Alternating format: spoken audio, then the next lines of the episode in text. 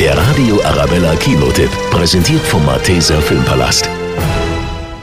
Sie ist Königin von Großbritannien und Irland und Kaiserin von Indien. Königin Victoria, gespielt von Judy Dench. 1887 feiert sie ihr 50. Thronjubiläum mit einem riesigen Fest.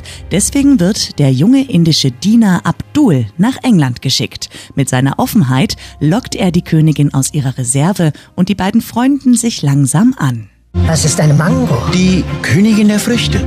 Ich hätte gerne eine Mango.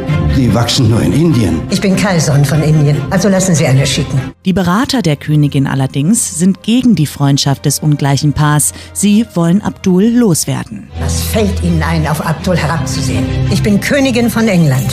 Ich bin Kaiserin von Indien.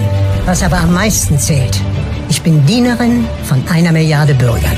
Abduls Aufstieg war sein eigenes Verdienst. Auch er war ein Diener. Jetzt ist er mein Freund.